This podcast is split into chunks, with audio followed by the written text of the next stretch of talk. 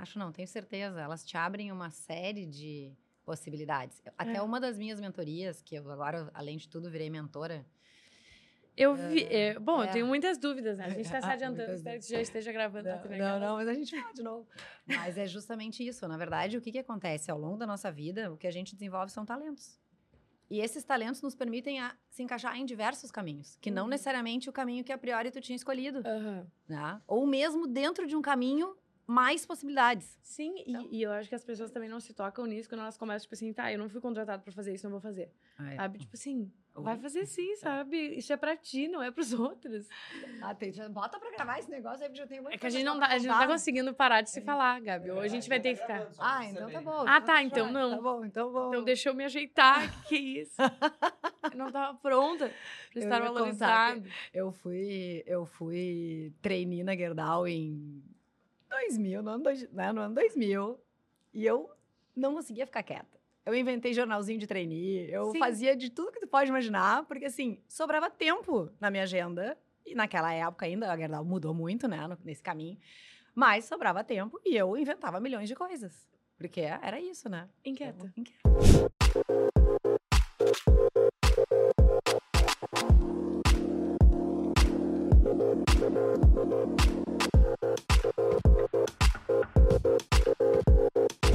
já começo com esse take já da Thaís para dizer o que, que ela é e o como vai ser esse podcast, né? Infelizmente, hoje, Diego Vinhas está viajando, mas também para um ótimo motivo. Foi fazer uma palestra, não me lembro o nome da palestra agora, mas tá aí, né, para conhecer gente, trazer mais conhecimento, trazer mais gente aqui para esse podcast. E a gente decidiu fazer o nosso momento mulheres aqui. Então, esse podcast provavelmente ele vai ser incrível, porque já nos conhecendo, já sei tudo que a gente tem para entregar. E aí, antes de qualquer coisa, e solitariamente, hoje vou falar dos nossos patrocinadores. Vou começar por Bebidas do Sul e já te presentear também. Ai, Tem o momento Bebidas do Sul aqui. adorei.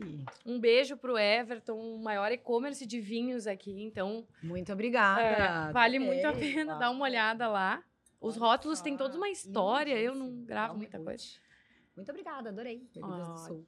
E Caderode também. A Thaís é a nossa própria própria marketing puro aqui, porque ela já chegou dizendo que ela é uma inquieta e que tem tudo a ver, então, com a Caderode. Inclusive, ela que me fez, foi pedido da convidada, né? Deixar este quadro aqui em cima na mesa, porque combina totalmente com ela, né? E contigo, né? Vamos É. combinar, A então. gente tá super adequadas, então já estamos na nossa cadeira aqui maravilhosa. Então, mandar um beijo pro Miguel, para todo mundo. E lembrar que se vocês quiserem ir, o. É show off ali? Como é- Não é show off, como é que é? Showroom. O showroom deles está aberto para todo mundo que quiser já ir conhecer, testar as cadeiras que a gente tanto fala aqui. Então, fiquem todos abertos. Agradecer a Academia Rafael Toro também, que é a Academia de Finanças, que tem uma metodologia totalmente nova, inovadora, então vale muito a pena lá olhar as redes. A Espírito Santo, que nos veste, mas hoje nós não temos o, o vestido aqui, mas imaginem que ele estaria aqui. A- e a Red Bull, primeiro a acreditar também na gente, aí sempre dando a força, um up aqui, que às vezes a gente está inquieto, mas a gente está um pouquinho cansado. Então a gente dá sempre esse movimento. Agradecer a Autênticos e já dar os presentes, que a gente está assim hoje. Coisa boa. Já te dá um presente, um convidado autêntico agora. Ai, adorei, olha só. E, e é isso, né? E é isso, Gabriel. E só lembrar que essa geladeirinha aí é tua. Então, quiser dar um up aí, pegar um Red Bull, fique à vontade, já fica do teu lado por causa disso. Ah, deixa eu arrumar teu microfone, deu um barulhinho aqui, peraí. Ai, peraí. Acho que eu vou aí, não tem problema. Ai, eu amei. É algo, é quem um sabe faz ao assim, vivo, né? sabe? Eu sou É. assim também, gente. Quem A sabe- vida real, ela tem dessas, né? É isso. E a gente organiza tudo, às vezes não dá certo. E aí, às vezes, a Exatamente. gente não organiza e dá certo, e tá tudo certo. E é isso aí. Então já vamos começar com a pergunta que eu acho que a gente sempre começa aqui, eu acho que é da onde vem tudo. Quem é a Thaís hoje? Olha só, quem é. Fala isso pra uma pessoa inquieta e múltipla. Sim, Vamos começar. Acho que eu vou ter que contar um pouco dessa história, porque o que eu sou hoje vem muito de toda essa história. Ai, Pode ser? Pode ser. Então hoje a gente Bom. volta. Isso aí. Então, Thaís Reale, né? Sempre foi inquieta. E sempre gostei de, enfim, desde criança, fazer teatrinho com as primas e cantar, e ir nos vizinhos buscar dinheiro, final de ano, essas coisas. Mas na hora de escolher a faculdade, fiquei na dúvida entre psicologia ou comunicação. resolvi ir para administração. Porque aí a administração eu podia escolher lá no sétimo semestre, eu Sim. queria marketing ou RH, e eu acho que eu fiz muito bem, porque hoje, né, desde sempre, desde lá, eu, eu misturo as duas coisas. A minha vida entrou na pesquisa de mercado, que é nada mais do que um estudar um comportamento que tem a ver com a psicologia também. E aí, nisso, tentando me enquadrar em algumas empresas, não consegui me enquadrar em algumas empresas, trabalhei em Gerdau, Ipiranga e tudo mais, acabei caindo no empreendedorismo aos 25 anos, há Ali. 20 anos atrás. Exatamente. E a gente já sabe vários problemas que tem aqui, né? Além dela ser jovem, ela ainda é mulher. É isso aí. Então a gente já vem com essa característica básica que só quem, só quem é entende o qual é o peso que isso traz para nós. É isso aí. E aí, então, só rapidinho, naquela época, o que, que aconteceu? Bom, eu queria trabalhar com consultoria, mas jovem com consultoria era um pouco complicado. Então, vamos para pesquisa de mercado, projetinhos com início, meio e fim, e assim eu comecei a conseguir entrar em diversas empresas. Não queria empresas pequenas, queria empresas grandes, sempre fui bastante assim ambiciosa. E com isso, a Reale, que é a minha empresa, foi crescendo. Né? Da pesquisa de mercado, nós fomos começando a trazer o cliente para dentro do campo, começamos a co-criar, fazer design estratégico, né, criar produtos muito legais, Ipanema, criamos vários chinelos aí que Ah, a Havaianas gente, que ficou de legal. orelha em pé, assim, foi muito legal. Ah, e nesse caminho também fomos para a educação de executivos. Então, o que, que a gente quer aprender de inovação, a gente quer aprender sobre como colocar o, o consumidor no centro aqui dentro, não só com projetos lá fora, Uhum. né, que vocês fazem de consumidora, mas aqui dentro também. Então, essa é a Thaís, né? Então, a Thaís na Reale, que trabalha como facilitadora de transformação de negócios, desses movimentos estratégicos. Mas a Thaís, além disso, como ela é múltipla e ela é inquieta, ela não consegue ficar só na Reale. E eu acho que é muito legal o fato de ser empreendedora, que a nossa vida vai abrindo múltiplas possibilidades. Então, nós não precisamos ser uma coisa só, nós podemos ser muitas coisas. Então, nesse caminho, eu fui mãe de gêmeos, meus presentes, o Nicolas e o Thomas. E, e do Nicolas e o Thomas acabou nascendo a Too, que é uma plataforma voltada para gêmeos e múltiplos. A gente tem aí quase 50 mil mulheres conosco, mães de gêmeos, aqui do Brasil e brasileiras que estão fora do Brasil, com conteúdos, enfim, encontros, muita coisa legal que depois eu conto mais. E nessa jornada toda, além de transformar então também as mulheres através da maternidade, através dos gêmeos, eu me dei conta que informalmente eu ajudava muitas amigas em mudança de carreira. Uhum. né? Ajudava muitas amigas que fizeram mudanças que fizeram muito sentido. E aí na pandemia, numa live, eu sempre gostei de propósito, acho que até a Jaque deve ter falado bastante sobre mim. Bastante, bastante. E sobre inclusive, eu vou mandar um beijo pra Jaque e pra Carol. Pra As Carol. duas queriam estar aqui, graças a Deus estão fazendo viagens incríveis, então não puderam estar aqui, mas elas ficaram assim: ah, quando a gente voltar, a gente vai ter que marcar. Então, quando a gente voltar, a gente vai ter que marcar realmente um encontro em quatro aqui, e é isso. Com certeza. Bom, e aí me dei conta e na- sempre estudei muito sobre propósito, propósito sempre teve presente assim na minha vida. Eu, eu como uma empreendedora, eu sempre atuei através do propósito. Uhum. E o meu propósito é iluminar para impulsionar. Então tem a Legal. ver com essa questão da transformação. E aí, num dos, num, num dos ah, de uma live que me convidaram para falar sobre propósito, eu desliguei a live e veio uma metodologia. E a metodologia ela era para mulheres, porque eu sempre fui uma inquieta, também no meu lado espiritual, no meu lado de Uhum. autodesenvolvimento. Então misturou muito de todas as experiências que eu vivi com as metodologias de trabalho, né, do mundo, né, de usar o propósito e usar várias outras coisas para as empresas, para as áreas de empresas, enfim. E nasceu a metodologia. Eu pensei, uau, o que, que eu faço com isso, né? Nunca trabalhei com pessoas diretamente, a não ser a Me Too, mas assim, o que, que eu faço com isso? Sim. E aí, voltei pro Instagram, tinha uma pessoa me dizendo, Thaís, quero saber se tu tem uma mentoria sobre isso. Nossa. Eu falei, uau! Eu falei, não tenho, mas tenho um método. E a gente Legal. começou assim. Então, Era há três anos eu sou mentora de mulheres em fase de transformação em movimentos estratégicos de vida e de carreira. Fantástico. Eu ia fazer exatamente essa pergunta pra você falar, como tu criou uma metodologia? Já entendi que foi a partir de insights das suas experiências. Então, acho que a gente vai ter que voltar lá para os teus 20 e poucos anos e tu me contar como é que foi esse momento de tu pensar, acho que eu não me encaixo aqui. Então, eu com os meus 25 anos, em uma época totalmente diferente, como é que foi abrir uma empresa e, e qual foi o conceito, assim, ah, agora eu tenho uma empresa, como é que eu vou fazer isso aqui? Tá. Tem uma coisa muito importante que eu acredito que a vida é movimento. Né? É no movimento, é no pulso que as coisas acontecem. Então, assim, se tem medo, vai com medo mesmo. Uhum. Tá? Mas vai. não fica parada. O, o lugar que tu tá parado, ele não vai te levar a lugar nenhum. Uhum. Mas o meu jeito de cair no empreendedorismo foi ãh, através de um mentor, que foi o meu pai. Ah, E meu legal. pai até me emociona. Ontem eu postei um vídeo Eu sobre vi, ele. Eu, eu vi hoje de manhã o vídeo também, daí eu me emocionei porque lembrei do meu pai, deu assim, meu Deus. O meu pai sempre foi um dos meus melhores mentores, Aham. assim, tanto de vida quanto profissionais. Ãh, e eu estava infeliz, eu estava fora de Porto Alegre, eu ligava chorando, eu não estava muito bem. E ele tinha aberto uma empresa que era uma holding, né? E ele já tinha colocado consultoria. A minha família toda, dos dois lados, sempre foi família de executivos. Tá. Então eu não tinha isso nesse histórico e naquela época não se falava muito em empreendedorismo, empreendedorismo feminino que sabe, né? Então, tipo, era já, já faz muito tempo.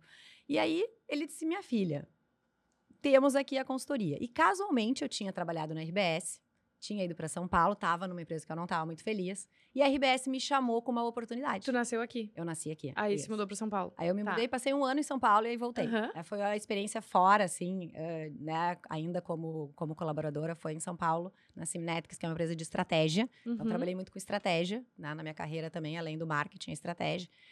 E aí, quando eu voltei, eh, né, quando eu estava lá, veio essa proposta de dizer, poxa, a gente tem uma empresa que é pequena para o nosso negócio aqui, mas que a gente acredita que seja, que tu poderia atuar. E aí eu pensei, ah, vou fazer uns freelas. E aí comecei, peguei lá o CNPJ que meu pai já tinha Uhum. criado, que ele já tinha pensado que a Thaís cairia lá, porque ele já me conhecia muito mais do que, Que eu me loucura. conhecia. Sim. E comecei a fazer o trabalho. Essa empresa nada mais era do que Goldstein. Uhum. E comecei a criar metodologia. Eu tenho uma facilidade muito grande de criar metodologias, porque eu tenho um talento, que é de arquitetar informações. Ah, Então, legal. vai- as pessoas vão falando numa sala e a minha cabeça vai montando um grande mapa mental. Uhum. E dali a pouco vem aquele momento, ah, uh, estamos Sim. aqui. E aí eu visualizo isso, né? Prototipo até, enfim, com post-its, em, em aplicativos e tudo mais.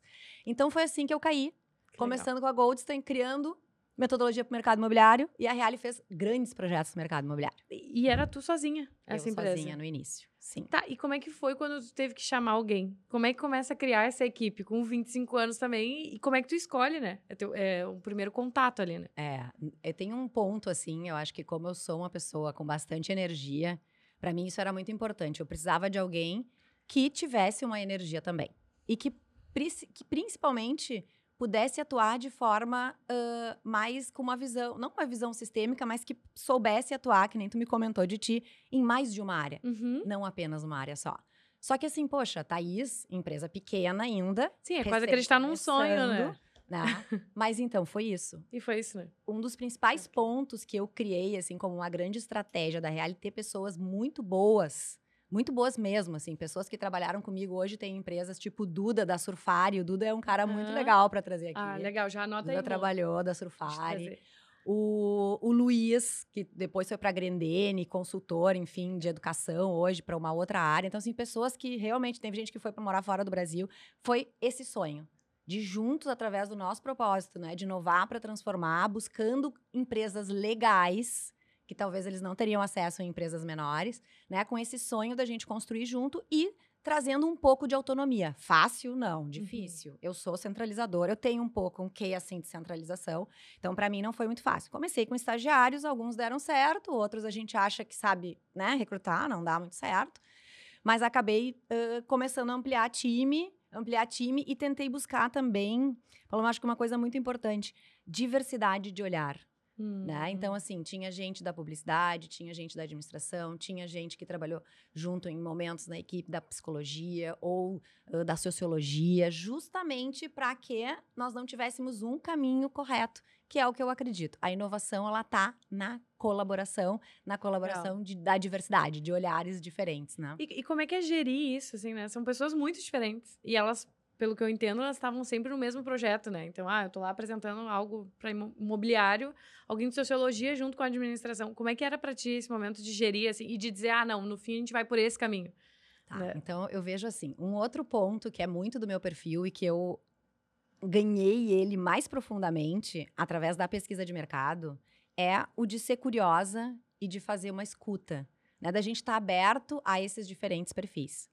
Então isso é um ponto bem importante. Não adianta eu ter perfis diferentes e eu simplesmente só delegar as tarefas porque não vai adiantar nada, as pessoas vão executar ok. Elas até vão conseguir trazer um pouco De do que elas têm, da sua personalidade, mas não potencializa. Então, quando a gente trabalha no grupo e trabalha a escuta, e a partir da escuta a gente colabora, fica mais fácil. Mas é claro que muitas vezes eu precisei direcionar, Uhum. né? Porque sim, a gente tem, já tinha mais experiência, então é é como escadinha. Esses dias eu vi um, ah, eu tenho usado muito assim. Existe uma escada, né? Tem algumas pessoas que estão mais em cima nessa escada. Nós que estamos aqui, digamos, no meio da escada, e temos pessoas que estão abaixo da escada. É natural que a gente ensine e que a gente puxe as pessoas de baixo da escada e o que? Beba da fonte das pessoas que estão mais acima da escada para que todo mundo possa subir. Uhum. Então era um pouco isso que eu fazia. Era autonomia, trabalhava momentos de colaboração, de escuta, mas também tinha um momento de direcionamento de dizer, gente, muito legal, mas assim, não podemos inventar a roda a cada projeto, temos que ter um Uhum. método, né? Então, assim, isso eu puxava muito. Temos o método de fundo. Né? Como a gente vai trabalhar a partir desse método, tudo certo, dá para trabalhar a criatividade. Agora, eu não posso criar milhões de métodos novos, senão a gente não Sim. expande como negócio. Então, Sim, e, e também desafios. criar processo, né? Porque eu acho Sim. que, que é uma das dificuldades de todo mundo. E acho que, assim, compartilhando com isso, né? Ali na Combo, hoje em dia, a gente tem esse... É quase um núcleo criativo, que eu chamo ali, um polo. E é muito, às vezes, realmente, foge um pouco ali a criatividade. Ah, a gente precisa direcionar e seguir processo. Então, em- e aí eu acho que fica a parte mais complicada, assim. Porque algumas horas tu sabe que, enfim, dedicação eu acho que tem de todo mundo, mas é, para mim, ainda a parte mais difícil é dizer, tipo, ah, infelizmente não vou seguir teu caminho. Tipo, muito obrigado por compartilhar, ter feito aqui, mas eu vou ter que ir por esse, sabe? Eu acho que essa é a parte mais difícil ainda para mim. Sim.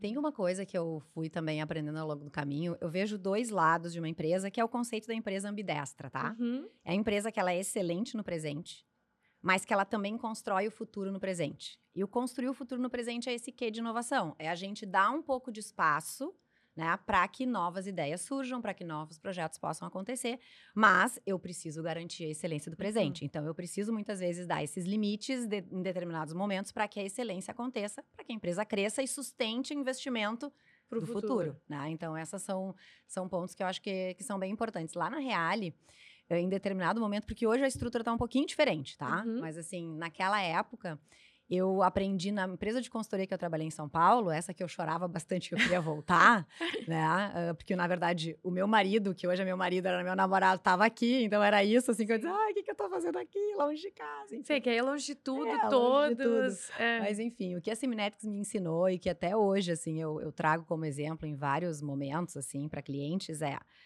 toda a última sexta do mês nós tínhamos a sexta sagrada. Então era uma sexta-feira onde todos os consultores voltavam para a base e aonde nós renovávamos, né, como é que estávamos em relação à estratégia, afinal a gente vendia sobre isso também, então Uhum. acompanhávamos indicadores, movimentos, resultados, tudo isso. E além disso, trazíamos e compartilhávamos resultados de cases de sucesso. A gente aqui implementou, enfim, a ferramenta dentro do governo, então nós também criamos um método Legal. novo lá, enfim, assim a gente ia fazendo e confraternizava. Então, essa cesta sagrada, eu chamei na realidade de cesta insana. Né? Porque a gente fazia assim, a gente ia para um parque. Eu sempre fui muito cabeça aberta. Esse conceito de trabalho híbrido e trabalho eu já fazia há muito tempo Sim. antes da pandemia, porque esse é o meu jeito inquieto, né? Enfim, então a gente ia pro, pro- às vezes a gente ia pro parcão, fazia um grande piquenique, passava o dia trabalhando no parcão, esse momento mais estratégico de Uhum. criar e tudo mais. Então também é um outro caminho que pode ser feito, né, para dar vazão ou pelo menos dar escuta a ideias legais. Não, achei muito legal. E ah, me conta então como é que foi daí, tá? Começou a criar a reality, quais foram os maiores desafios que tu teve, assim? E aí tu ia direto no teu pai, tu teve algum outro mentor? Ou assim, ah, apertou a coisa, com quem que eu falo agora, sabe? Sim, ah, eu, eu, eu vejo assim, o empreendedor, ah, como o time precisa do direcionamento, nós precisamos trazer esse direcionamento. Isso é muito importante como empreendedor. Só que muitas vezes a gente está passando um direcionamento, mas aqui dentro do coração e da cabeça nós temos dúvida. A gente Uhum. adoraria que alguém nos ajudasse, né? Então, mentores são super importantes. O meu pai, o meu marido, aliás, é outro que valeria a pena vocês trazerem, que Ó, meu marido é um. André Baylor da Idealiza. Que né? Ele tem, eles trabalham com bairros, eles criam bairros. Agora eles estão criando em Uberlândia, em Pelotas, eles têm o Parque Una, que cria assim todo um jeito diferente de viver, que Legal, é muito legal, um conceito Vamos trazer, completamente com novo certeza. de vida. Então assim, o André, o André é legal porque ele é muito racional e pragmático, e eu já tenho um pouco mais da criatividade, então ele traz um pouco mais o pé no chão, ele me ajudou muito, inclusive, a gente criar um sistema de remuneração variável, de, de ter premiação, né, de resultados, Sim, que, que ajudava a turma a ficar. Então, a gente tinha chance de ganhar naquela época, né, que eu tinha a turma maior, enfim, tinha chance de ganhar até seis salários no ano, que era uma coisa muito legal. Muito. Né? Então, só que era mediante resultado e mediante rentabilidade. Eram dois pontos que a gente ali- alinhava. Eram os dois. E também eu vejo um ponto muito importante que são os coachings, né? Aonde a gente se desenvolve. Porque eu era boa tecnicamente, Uhum. mas eu não tinha necessariamente nascido líder. Tinha, que, tinha alguns pontos de líder, mas eu preciso me desenvolver como líder. Né? E líder a gente aprende a ser líder. E Líder é Uhum. quem faz com que os liderados façam melhor o seu trabalho, tirem os melhores resultados. Então, como líder, a gente tem que ficar orquestrando. Eu tinha dificuldade, não foi fácil, porque quem tem a mão na massa, e eu tenho uma facilidade muito grande da mão na massa. Muito. Nossa, Né? eu entendo muito isso. Volta e meia eu me pego fazendo as coisas e eu penso, mas meu Deus, por que eu tô fazendo isso? Tem que pedir pra alguém. Daí eu penso, ai, mas é tão rapidinho. Então, Isso. e eu sou. E tem isso, né? A gente ser apaixonado pelo que a gente faz, né? É Eu gosto de estar no meio, eu gosto de estar fazendo. Aí volta e meia eu me pego pensando, não, afasta um pouco, a equipe tem que ir sozinha, o pessoal tem que brilhar também, as meninas ali que estão Isso. fazendo projetos incríveis. Eu- às vezes eu tô indo, eu, não, deixa elas, esse é o momento delas. Então, e, mas é exatamente isso. Quando eu vejo, já tô na operação de novo. Os meus sócios mesmos, se eles estivessem assistindo, se estivessem aqui, eles iam entender. Eu adoro que eu tô falando com eles, né? Sim, eles estão, mas eles vão te assistir. É. certo.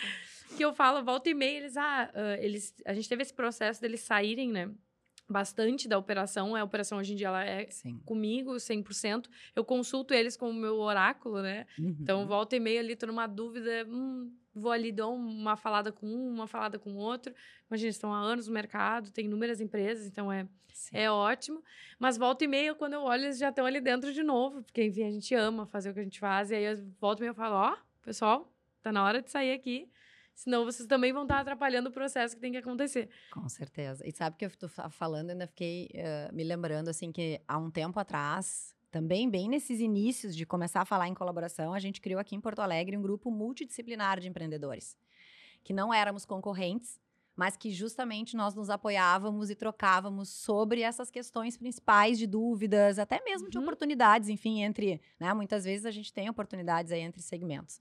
E, e um outro ponto que eu acho bem legal, que é o que eu vivo hoje, né? Como mentora, hoje eu também tenho um mentor. Né? e eu Ah, acho que isso legal. é fundamental. Então, assim, eu vejo, assim, por exemplo, o mentor, ele, ele te ajuda a atalhar muito o teu caminho. Porque ele já vem com essa experiência naquele ponto que tu precisa, né? Ele já sabe como apertar, ele já tem os erros e os acertos, e ele te impulsiona. Uhum. né? Te- O meu mentor diz, a gente não negocia com a meta. Então, assim, colocou a meta, não negocia com a meta, né? Ah, isso é, Isso nossa, é muito importante. Muito importante. Esse ponto ele é muito importante. Eu acho que eu tava até participando de alguma reunião, ah, não lembro qual das empresas estratégicas, e daí eu via que a meta ela tava sempre ajustando ali para não sentir tanto a dor, né? Não, gente, não negocia com a meta. A meta tá estipulada, doa quem doer e às vezes a dor é literalmente o que faz a gente encontrar o erro e, e mudar, né? Então, quanto mais tu disfarçar um errinho, daqui a pouco, a gente vive falando isso, né? Os pequenos problemas, se tu ataca os pequenos problemas, eles não se criam grandes problemas. Então, não negocia com a meta. Eu sou totalmente dessa teoria, essa frase, eu acho que ela é a minha vida nesse momento. É, e na verdade, quando a gente traz o não negocia com a meta, nós trazemos um ponto que ele é muito importante. Eu estou trazendo para mim e para toda a minha empresa um pensamento de, ok, eu tenho essa meta, apesar das dificuldades, como que eu faço acontecer essa meta? Uhum. Porque muitas vezes a gente trava na dificuldade. E aí, quando trava na dificuldade, o que, que acontece? Desiste. Desiste e está muito perto. E muitas vezes nós, empreendedores também, quando a gente está perto do sucesso, aquele frio na barriga, às Volta. vezes vem as crenças. A mulher tem muito isso, né? Muito, né? gente? De não se sentir merecedora, de se sentir menos. Não, síndrome de impostora, ela é um... Síndrome da impostora. Tá no DNA, né? É inacreditável. Eu acho que todo mundo que eu falo, enfim, a, maioria das mulheres que vêm aqui são mais velhas, mas até as, as novas vêm com a mesma questão. E acho que isso é muito. Demorou muito pra gente entender que isso nos acompanhava, né? Sim. E que era uma construção social. Eu acho que na tua época ainda era mais difícil do que hoje em dia, porque hoje em dia se fala sobre isso, né? sim. A gente tem espaço, né? Na tua época eu não- nem sei como tu foi descobrir ou em que momento tu descobriu. Foi, foi nascendo, foi acontecendo, sabe? É, porque, enfim, hoje em dia a gente tem muito isso, né? Tem tu, tem a Carol, eu também troco muito com a Carol. Adoro a Carol. Aliás, a- eu amo a Grow. A Grow A é é assim pra mim, as, as três, né? A Carol, Hum. ela, enfim, ela tem um- uma conexão muito forte, a gente também pelo IEE. Mas as gurias todas são muito, são fantásticas. eh, eu sempre me sinto em casa. A gente faz projetos juntos. ela Depois até a falou. gente, não sei se tu quiser, a gente fala um pouquinho do Quero. Human Office, que foi um projeto bem legal. E, e é muito bom, acho que é isso, né? São, são mentoras. Às vezes a mentora, né, também tá de outra forma, né? Uhum. Então, Enfim, como trocar uma ideia com alguém que tu admira e que te inspira, né? Exatamente, exatamente. Então, Onde é que a gente já tava na história aqui? Isso tu tinha perguntado dos colaboradores, como é que a gente fazia, né, pra geri-los, enfim, pra... E, e qual foi o maior desafio, assim? Ou se tu lembra de algum momento que tu pensou, gente, e agora, sabe? Aquele momento, assim, do e agora. Ou se tu sempre foi muito, ah, vamos em frente. Tem uma coisa pra dizer pra vocês. Eu sempre me desafiei. Cada projeto novo era um desafio e um frio na barriga. Sim, é- mas era uma loucura, né? Se for parar pra pensar ali com 25, enfim, eu não sei até que idade tu foi, ah, até hoje, né, Até no caso, hoje, né? sim, a Reale segue. Segue num É. outro formato. A gente não tem time fixo, mas eu monto times pra cada, Pra cada projeto, projeto. Tá? Então, assim, é uma escolha. Tenho duas pessoas que me assessoram em questões que são mais do que a gente fala hoje, né, nas empresas do CSC, que é quase como se fosse centro Aham. de serviço e de apoio, ah, na parte de marketing, na parte financeira. Né? Mas, assim, os times são montados, o que eu acho que também tem uma flexibilidade muito legal. No meu caso, é que eu consigo trazer perfis bem específicos para os projetos, já que a gente precisa direcionado para um segmento ou para tudo mais, e com uma senioridade maior também. Maior, né? Então. Sim. E quais foram os momentos de. É que tu busca muita mentoria, né? Eu imagino que toda a tua carreira tenha sido traçada nisso. Mas isso já era pensado, tu já tinha. Porque naquela época eu não sei se, né? Falava sobre ter mentores. Ou se isso é uma característica tua de sempre estar procurando aprender. Sim, uma característica minha. De sempre estar procurando aprender. Sim, eu me coloco como uma eterna aprendiz e eu acho isso muito legal porque muitas vezes me possibilitou entrar em empresas que talvez eu não entraria. A Fruc, por Legal. exemplo, lá com a Jaque foi uma delas. Porque como eu entrei sem ser a dona da verdade, eu entrei ouvindo eles, eu consegui me conectar com eles. Todas as agências e empresas que entravam como donos da verdade, dizendo tem que fazer isso, tem que fazer aquilo, eles não botaram pra dentro. Entende? Então, assim, tem um lado muito positivo de quando tu é um, um- um aprendiz curioso, sabendo que sim, tu tem a tua verdade, o teu conhecimento, e ele é importante, mas que também as pessoas que estão junto contigo têm a sua caminhada, a sua verdade, a sua trajetória, e isso faz total complementaridade para onde a gente precisa chegar. Não, e até a gente atende muito também ali, né? Muitas pessoas de fora, né? E como é importante respeitar o produto e a história das pessoas, né? Hoje em dia, enfim, a Combo tem 10 anos de mercado, Feijoada tem 10, a gente com certeza sabe fazer do início ao fim. Mas a gente ama, eu sempre falo, né? Eu amo ouvir a história. Porque se eu não me conectar com a história, para mim não faz sentido. Então, e a gente vê muitas agências ainda, ah, não, tem que ser feito assim. Não tem. Sabe, se isso não faz sentido pra Thaís, se a Thaís não vai querer estar, não faz sentido pro produto dela, e eu não sei mais que o produto dela, né? Só ela sabe me dizer o que é o produto dela. Imagino que a Fruc tenha sido a mesma coisa, tu ouvir e aí sim executar. E aí sim, aí a gente traz para nossa metodologia, tentar encaixar. Mas é aquela coisa de. Ontem mesmo eu tive uma reunião com o pessoal da KTO e eles me falaram assim: ah, e eu falava, ah, eu só quero ouvir o que tu quer, o formato que tu quer. A gente fez toda a metodologia de diagnóstico ali para entender as dores, fraquezas, como a gente consegue. Mas eu falava, ah, mas eu quero que tu me diga no final que tu tá satisfeito, né? A gente fez o simpósio de médicos agora. Que legal. No fim, acabou eles falando assim, ai, eu, eu sou uma celebridade agora. E eles nos mandando mensagens até agora, tipo, quando nós vamos fazer o próximo. Então, e nada me deixa mais satisfeita do que saber que a minha entrega foi ótima, mas de ver eles realizados com aquele produto que eu pude oferecer ali com o meu serviço, né? Então, acho que isso também é uma coisa que provavelmente deve ter te levado muito longe. Já, já, eu já sei o teu currículo de cor, né? Mas como eu tenho que fingir aqui um pouquinho de surpresa, eu vou dizer que eu acho que isso é uma das características mais legais das pessoas, assim, da gente estar sempre se botando nesse lugar de, de aprender, né? De entender que todo mundo que cruza o nosso caminho tá trazendo algum tipo de aprendizado. É o lifelong learning, né? Que a gente Aham. fala muito nessa área de desenvolvimento, de liderança. Somos esses eternos aprendizes, eh, seja. Hoje, graças a Deus, a nossas, as nossas vidas pessoais e profissionais já estão integradas, né? Uhum.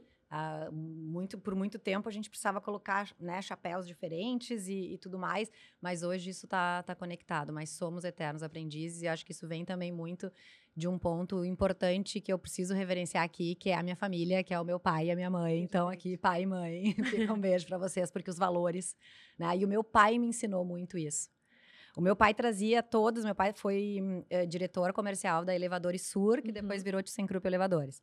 Ele trazia todos os métodos dos, dos seis chapéus que a gente usava para cocriar, a gente cocriava o que ia fazer no final de semana. Nós tínhamos o nosso norte estratégico como família, nós tínhamos uma operação com metas que, que todo ano a gente construía metas, primeiro espirituais, depois metas de família, depois metas financeiras, depois as metas individuais, todo mundo assinava, tínhamos frases que são frases que a gente fala pra gente até hoje, né? Então assim, não é à toa, não é, não vem do nada, né? Vem claro da nossa personalidade, mas vem muito também dos valores e desse resgate da história. E só puxando o ponto que tu disse de querer conhecer a história das empresas, muitas vezes na história das pessoas e na história das empresas é que as respostas aparecem. Exatamente. Entende? Exatamente. Tá Nossa. ali, tá dito. Né? Não. A gente é que não enxerga o que a gente esquece, porque uhum. a gente uhum. já viveu tanto e que esquece de olhar e dizer, uau, olha só tudo que eu sou, olha só tudo que essa empresa é, né? Exatamente. Ah, e aí, então, a Reale foi, ui, se manteve crescendo no mercado e aí surgiu depois a a, a, a Me Too em 2018. Eu vou contar, posso contar como que nasceu? Isso que eu quero saber. Porque ao mesmo tempo eu acho fantástico isso de ser uma empresária, também sou mãe, e daí a mãe se tornou uma empresária, já que ela é inquieta, ela não ia conseguir não abrir uma empresa. Né? Ontem eu estava falando com o Vinhas, ele falou: ah, eles vão abrir agora um restaurante aqui. Sim. Falei pra ele, é que tá com pouca coisa, né? E ele, pois é, alguém disse pra mim, quer abrir? Ele, falei, quero. Eu, a gente está compulsivo, né? Porque realmente é isso, né? E, e, tem a ver com um propósito, né? Quando toca algo maior e que tem, e que a gente sabe que todo o nosso potencial pode chegar para muitas pessoas. Uhum. Isso, não sei, para mim, isso brilha o olho. E, o, e como eu sou movimento, o movimento não me faz parar, né? Então, assim, a Me Too nasceu. Eu fui mãe uh, em 2014. E aí, e os guris nasceram agora em novembro, né? Novembro de 2014. E aí eu tinha uma amigona, que é minha sócia hoje, que é a Vanessa. Uhum. E a Vanessa era o meu Google para tudo de gêmeos, porque tu botava gêmeos no Google naquela época, vinha só o signo de gêmeos, né? Sim. Assim, pouca coisa. Os livros que a gente lia, a gente queria tirar um da barriga na hora, assim, né? Apertando os pulsos, porque era só em cima da dor, não tinha nada que falava, né? Sobre as coisas boas da maternidade uhum. gemelar também. E aí eu sempre contatava a Vanessa e chegou um dia que a Vanessa me disse assim, uh, bota no Google, né? bota no Google. E eu falei, ah, acho que eu tô atrapalhando ela com os dela com dois anos, eu com os meus recém-nascidos. E eu pensei, poxa, eu tenho, tá, botei na mão, falei, tenho dez amigas mães de gêmeos. Ah, então, Caramba. vamos criar um grupo. Falei, Vanessa, vamos criar um grupo, vamos criar um grupo. O grupo das 10 bateu 100 mães, assim, em um mês e meio. As mães foram trazendo outras mães, claro, porque era uma necessidade, a gente se reconhecia. E eu morava em Caxias do Sul na época, meu marido trabalhava lá, uhum. né? Então a Reale ficava em Porto Alegre. Eu fui ter os gurias, eu, eu tive em Porto Alegre, mas eu fiquei morando em Caxias até vim para Porto Alegre, tive eles e voltei. A empresa continuava e eu lá, então eu tinha, adorava qualquer motivo para vir para Porto Alegre. Então eu comecei a criar cafés à tarde, às vezes a gente almoçava entre uma mamada e a outra. Eu estava ainda de licença maternidade, né? Porque eu tirei, uhum. eu tirei quatro meses de licença. Eu só disse pro meu sócio, na época eu tinha um sócio, eu falei aqui, a empresa está contigo, deixei um monte de projeto vendido, tá aqui, só entrava o meu dinheirinho no mês e eu Nossa, pude realmente maravilha. me dedicar. Então eu consegui construir isso, que eu acho que tem um lado bom, né? Quando a gente consegue fazer isso. Não foi fácil engravidar, mas quando eu consegui, foi legal. Então as, as 100 mães começaram assim, pô, Thaís, a gente precisa mais de conteúdo específico, a gente quer descontos. E começou a ter essa pressão. Sim. E a gente via que nós criamos uma comunidade, a gente se ajudava muito, era muito legal, né, naquela época. E aí, a Thaís inquieta, quando os guris fizeram dois anos e meio, preciso ir para o Vale do Silício, eu estou precisando sair daqui, eu estou precisando voltar a respirar as coisas novas, né, enfim. E aí, acabei indo com uma amiga minha para a primeira para a primeira viagem da Startse, que foram 100 pessoas. Então, eu conheci gente do Brasil inteiro na nossa missão. E foi muito legal que uma semana antes eles disseram: vocês, nós vamos criar grupos de vocês, vocês vão abrir uma startup fictícia. Ao longo de toda a nossa jornada, vocês vão estruturar essa startup e vocês vão fazer um pitch internacional para brasileiros que tiveram muito sucesso no Vale. Eu falei, uau, agora é a hora uhum. de pensar em levar a Me Too adiante. Né? Que não era Me Too, era grupo das mães, Confraria das Mães de Gêmeos. E aí eu falei, gente, vamos lá, bora fazer. A gente montou um grupo, a esposa do Cássio Grimber estava junto no grupo. A gente precisa criar um logotipo, a gente precisa criar e criei. E apresentamos, ficamos em segundo lugar de 16 empresas no Nossa, pitch que internacional do Vale do. Silício. A gente acabou não seguindo muito aquele caminho. Nós somos, ah, enfim, né? Acabamos ah, optando por um caminho um pouco diferente. Agora a gente está fazendo essa pivotagem bem para esse lado mesmo do que a gente tinha desenhado no início. Mas foi muito legal porque digo, agora é Me Too. E aí a gente fez o lançamento da Me Too em 2018. Uhum.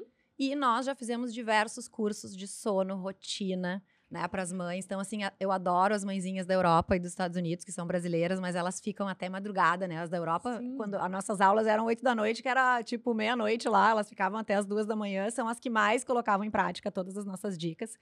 Uma, a outra minha sócia é a Elisa. A Elisa é consultora do sono, então é ótimo porque ela traz, né, esse, Sim, esse olhar.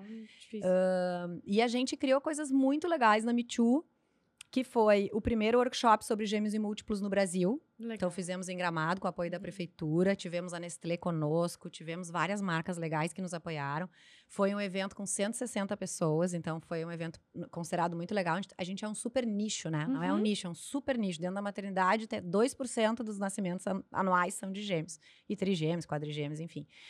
Fizemos esse evento que foi assim um marco realmente para a gemelaridade no Brasil. Fizemos também uma pesquisa junto com a USP para traduzir uma ah, um, um sistema de avaliação de comportamento entre gêmeos, né? Legal. Da questão da dominância, da parceria, de uma série de coisas. Então a gente conseguiu traduzir esse. Me faltou o nome agora, essa régua, né? Uhum. Enfim, em pesquisa, Thaís Reale é bem atuária, tu não pode esquecer isso. Mas Pode essa. sim, pode, pode pode sim, merece, né? Ela- Pô, com tudo isso, com É. toda. Por favor, né? Ela, além de tudo, ainda tem dois filhos. Gêmeos. Enfim, caso, a gente traduziu e foi super, foi super legal, né? Então a gente tem muitos projetos muito legais para as mães de gêmeos. Eles seguem, é claro. Hoje a Elise e a Vanessa, elas estão mais no front do negócio. Uhum. Eu entro em alguns momentos, né? Então assim, para conseguir dar conta, a gente precisa, né, de parcerias. Então eu acho que isso é um outro ponto, né? A gente cresce quando a gente multiplica. Eu Exatamente. acredito nisso. E me fala mais, ele é um aplicativo de aulas ou ele é um aplicativo, como é que funciona? Porque assim, vai que alguém aqui esteja vendo seja... Claro, claro. Como é que faz? Ele não é um aplicativo, tá? A gente tá no Instagram hoje, mas a Tá. gente tem as aulas, a gente tem as aulas que são cursos online agora ah, ao vivo, síncronos e agora a gente tá lançando todos os cursos na parte assíncrona, tá? Ah. E tem muitos grupos de WhatsApp. Então assim, tem a nossa comunidade tá pautada em grupos de WhatsApp, em trocas, e agora a gente vai seguir evoluir, né? Porque a gente passou um tempo ali um pouco mais dando atenção em casa, deixando a Sim. navegando um pouco mais como um Instagram mesmo, né? Então, no início a gente deu foco, agora a gente parou um pouquinho, agora a gente tá retomando. São fases, né? A vida é Claro. feita de fases. Até depois quero falar um pouco mais sobre isso. E é, eu ia falar aqui, bom, como foi pra ti a fase de ser mãe e empreendedora ao mesmo tempo? Porque eh, eu já senti que ela disse que é um pouquinho de controladora, mas eu acho que vem um pouquinho mais do que ela tá dizendo aqui. Então, como é que foi pra ti, assim, cara, pega aqui essa licença que eu tô saindo, né? Eu imagino a, a- tem um pouquinho de dor ali ao mesmo tempo. E também depois, pra, na hora de voltar, porque daí a dor é outra também, né? Deixar os nenês em casa também dói. Então, como é que foi pra ti entender todo esse movimento, né? Sim. Eu acho que tem muito, são muitos aprendizados. Eu costumo dizer que o Nicolas e o Thomas, eles vieram na minha vida para mostrar que eu precisava aprender a confiar, né? Que, a- que o tempo, às vezes, não é o meu tempo, Uhum. que é um outro tempo, Kairos e Cronos, né, que a gente fala, enfim. Né? Então, demorei para engravidar e, e vejo que eu demorei para engravidar porque eu tinha uma dificuldade muito grande de me desapegar na empresa, tá? Então, assim, eu também via ah, os meus colaboradores como filhos. Então, eu também tinha... Hoje eu consigo enxergar isso, na época eu Uhum, não enxergava, claro. né? Então, eu tinha uma dificuldade muito grande. O que eu comecei fazendo foi, ah, eu vou sair um mês de férias. Aí eu saí um mês de férias. Aí eu vi que a coisa funcionou, eu digo, ah, então tá. Aí eu fui me permitindo, mas acabei naturalmente não engravidei, engravidei por tratamento, né? Então, Uhum. assim, eu precisei passar e foram três anos tentando, né? Realmente convicta de que eu queria. E eu sempre quis ser mãe de gêmeos. Então, assim, quando vieram, eu levei um pouco de susto, mas ao mesmo Sim. tempo, assim, eu Sempre quis, mas... estava lá já, assim, algo, né, dentro de mim. Ahn, que que, o que que foi... Eu, eu acho que tem uma coisa... Na minha vida, muitas coisas acontecem de forma natural, né? A gravidez gemelar, ela requer cuidados. A minha gravidez foi muito saudável, graças a Deus, Uhum. né? Ah, mas ah, eu lembro de estar na Grendene facilitando um workshop em outubro. Aí foi útil, aí foram dois dias, no segundo dia eu já estava assim, Já não tinha, não conseguia respirar mais. Eu falei, eu acho que agora deu, né, de estar no front Uhum. e agora deixa o time entrar.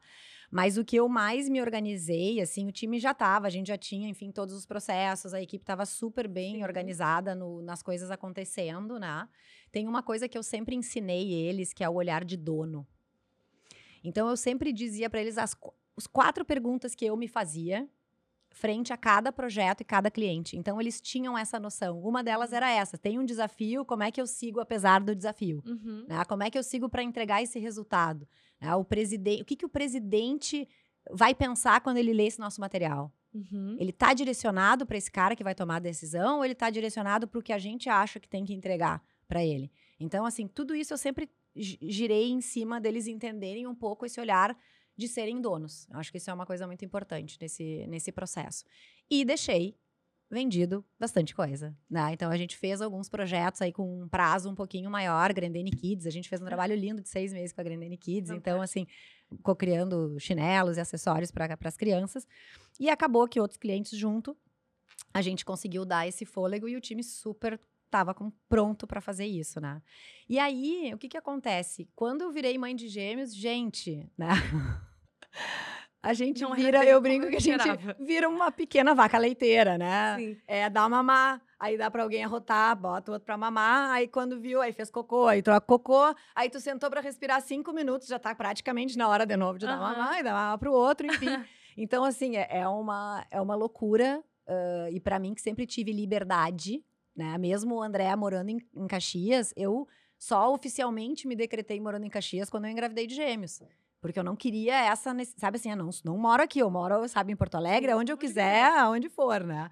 Então, assim, essa coisa de me fixar foi difícil. Mas o time super estava entregando e todos os combinados foram feitos. Eu fui voltando. Quando eu fui voltar, eu ainda comentei, assim, naquela época com meu sócio, eu digo, olha, eu não tô me sentindo ainda muito à vontade para voltar, mas eu sei que eu tenho que voltar. E aí eu fui voltando, dois meses eu voltei meio part-time, porque eu ainda tinha essa coisa de estar em Porto Alegre, estar em Aham. Caxias e tinha essa função das crianças.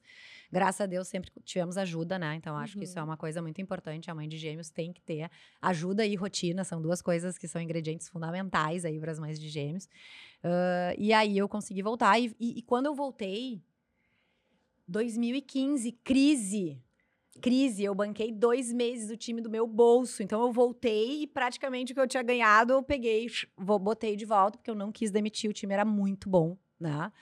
E fui. Aí eu precisei acelerar. No sexto mês, quando eu botei o pé, a Caxias estava praticamente quebrada inteira. Eu tinha vários clientes de Uhum. Caxias, né? Porto Alegre, enfim, tava todo mundo em crise e a gente precisou se reinventar. Então, assim, foi um acelerar puxado. Quebrei até o dedinho do pé de tão né, que tinha, assim, enfim, né? um- E... Mas tudo fluiu, né? Então, assim, as coisas vão acontecendo e na gestação, como a barriga, eu costumo dizer que a natureza é linda, né? Então, primeiro a barriga vai crescendo e aí tu não vai conseguindo dormir toda noite, tu vai acordando.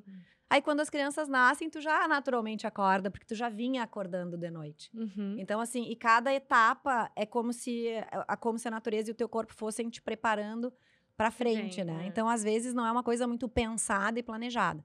Mas se tu me perguntar, Thaís, assim, eu tenho, às vezes, dificuldade até hoje, gente, eu preciso dizer para vocês. Porque hum, eu sou muito otimista com o meu tempo e eu me vejo muitas vezes aquela Thaís lá, que era antes de ser mãe, que tinha conseguia fazer 50 mil coisas em um dia. E hoje eu consigo fazer talvez 30 mil coisas em um dia, mas eu tenho coisas que eu não consigo gerenciar. Se um dia um filho acordou meio mal, eu preciso cuidar. Ou se ele está pedindo atenção, né? Às vezes eu preciso levar, ai, fulano não pode levar, tem que ir lá levar, sai do meio do negócio, eu tenho que buscar, achar alguém que leve, que busque. Então, assim, nós não somos mais gestoras desse nosso tempo.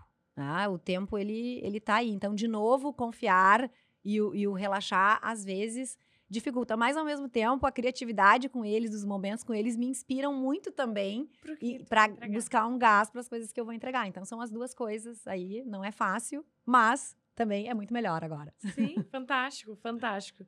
Tá, e me conta como é, como foi pra te lidar com a crise. Enfim, não sei como foi 2019, a pandemia pra vocês também. Talvez vocês já Sim, foi tivessem esse, difícil. é. Uhum. Mas como foi pra ti assim, nesses momentos de crise, estar ainda na frente do negócio, gerenciando, gerenciando pessoas, a gente sabe que a pandemia foi muito ruim para as pessoas também, né? Teve muito problema ali mental. Então, como é que foi para ti?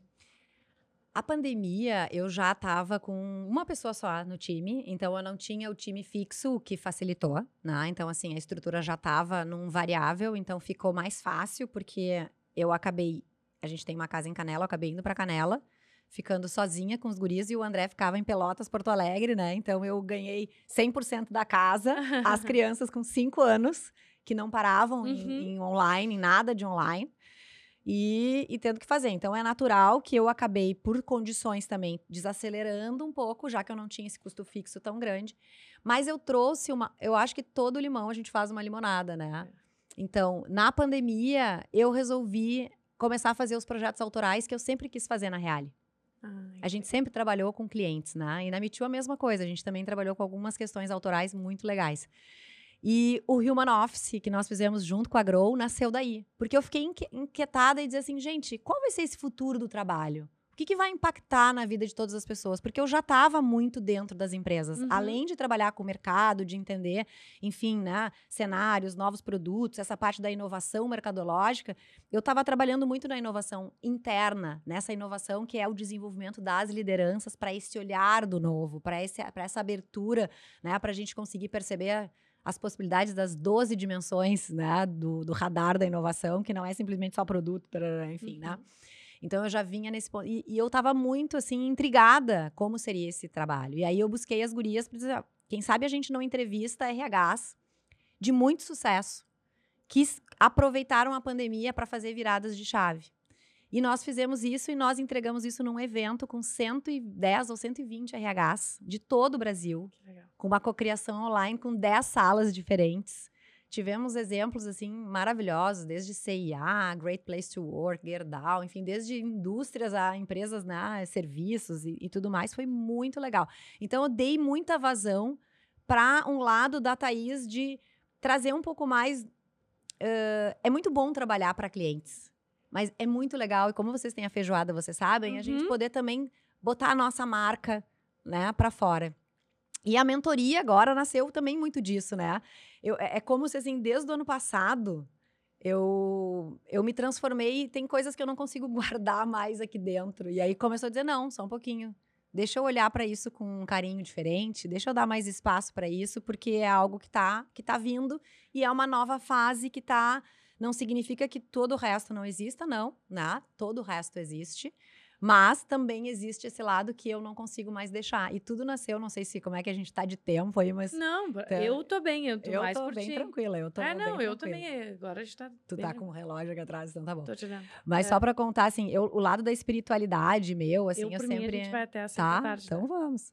Uh... a gente vai cortar num MBA isso, não te avisei, né? Desculpa. Não te falaram que a mentoria era agora? Mas tu tá na mentoria? Olha só, então. Uh, a espiritualidade sempre teve presente, né? Então, um ponto importante. Eu, ano passado, resolvi me formar professora de Kundalini Yoga, porque esse 330 volts, eu tenho um amigo que me diz que eu não sou 220, sou 330, ele precisa do que a gente estava falando lá antes de entrar no ar, né? Desse momento de aterrar, se reconectar e tudo mais. E o Kundalini Yoga eu conheci quando os meninos eram bem pequenos. E eu fiz uma aula que me reenergizou de um jeito que parecia que eu tinha dormido um mês. E eu falei, opa, aqui tem algo que eu gosto. E comecei a praticar. E o ano passado me deu a vontade de aprender mais do que está por uhum. trás disso. Como é que eu trago essas ferramentas para o meu trabalho? Será que eu consigo aplicar em algum evento de empresa, algum workshop de facilitação ou mesmo na mentoria, né? E aí, isso foi ano passado. E em março do ano passado também, eu assisti um filme, até a próxima vez, sobre o Peru. Na verdade, era um filme Aguinha com Açúcar, mas ele se passava em Cusco, no Peru. E eu olhei para aquilo e falei: eu preciso ir para esse lugar. E eu preciso ir agora. Aí o André não topou, chamei uma amiga, super amiga, Samira, ó, um beijo para ti. e nós fomos para o Peru. E o Peru, ele faz parte, porque a mudança não necessariamente ela acontece só, ah, eu vou mudar e vou começar a atender outro mercado, uhum. vou fazer um outro produto, um outro serviço. A mudança ela vem de dentro para fora. Eu acredito muito nisso. Então, algo me dizia assim: tu precisa te colocar à prova, tu precisa ir, sabe? Tu precisa ir para a natureza eu nunca fiz, nunca fiz caminhadas, né? Nunca, nunca fui esportista nesse sentido. E eu quis fazer essa caminhada. Optei por não fazer a de cinco dias, que eu achei que era demais, tinha vindo um Covid, né? Então, assim, tipo, ah, acho que vai ser demais, né? Lá no, né? na, na altitude. E nós fizemos uma caminhada de um dia, de, que foi que durou um dia e meio, assim, mais ou menos, para Rio Mantai, e que foi maravilhosa. Porque ali eu consegui ficar de frente com as, com as minhas crenças e ao mesmo tempo encontrar esse meu caminho. Então eu, olhei e falei assim, tinha maratonista no grupo, tinha gente que estava assim, que já fazia muito tempo. Eu falei, gente do céu. E eu tinha vindo de dois dias, passei muito mal do estômago, tive febre, e eu falei pro guia, e ele me disse, Thaís, é o seguinte, eu tô aqui para ti e pra Samira, porque era um grupo maior, mas ele estava conosco, né? A hora que vocês chegarem é a hora que nós vamos chegar. Uhum. Faça o teu caminho. E aí, quando ele me disse isso, então ele foi para mim um mentor e um mestre. Na verdade, uhum. foi uma inspiração e um mestre. Eu relaxei. E eu, enquanto eu subia, e que todo mundo já estava lá na frente, eu me. Eu, eu tava ouvindo uma musiquinha, eu parava, eu contemplava, eu agradecia.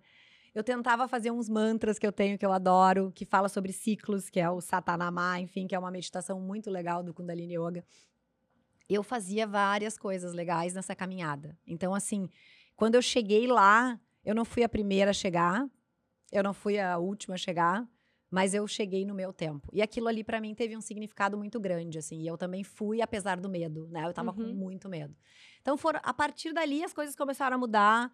Eu voltei pro escritório, o escritório tava com meu pai e com meu irmão junto no escritório, e eu falei: "Gente, eu preciso dizer para vocês que eu vou pegar o escritório de volta 100% para mim agora. vocês busquem um cantinho para vocês. E eu fiz toda uma reforma e hoje o escritório da Real eu chamo de espaço, não é nem um escritório, porque ele contempla. E eu nem tinha ainda de, pensado que eu queria trazer essa mentora para fora. Então uhum. tudo foi vindo de dentro para fora. E esse espaço, ele é um espaço que se eu quiser, ele dá, eu quiser dar aula de yoga, eu posso dar aula de yoga. Eu fiz um, um audio, uma, tipo uma arquibancadinha no fundo, então se eu quiser fazer um grupo de mulheres, de 15 mulheres para a gente falar de mães, se eu quiser fazer um workshop, a mesa que a, que a nossa arquiteta desenhou, ela se divide em três, então ficam três Legal. mesas. Então, assim, é um escritório múltiplo, né?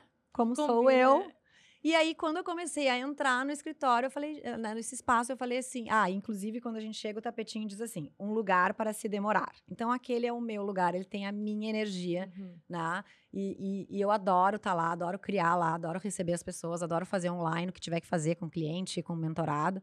Mas ele é um espaço que ele justamente permite que a Thaís, em todas as suas esferas, esteja integrada, em todas as suas empresas, possa ser representada naquele espaço ali. Né? E a partir daí eu digo, poxa, mas eu sou mentora, por que, que eu vou guardar isso dentro uhum. de mim? Né? Então, assim, tem duas mentorias. A mentoria Bússola de Si, que é justamente essa que pega o propósito, mas assim, para mim o propósito ele não é algo altruísta, por exemplo.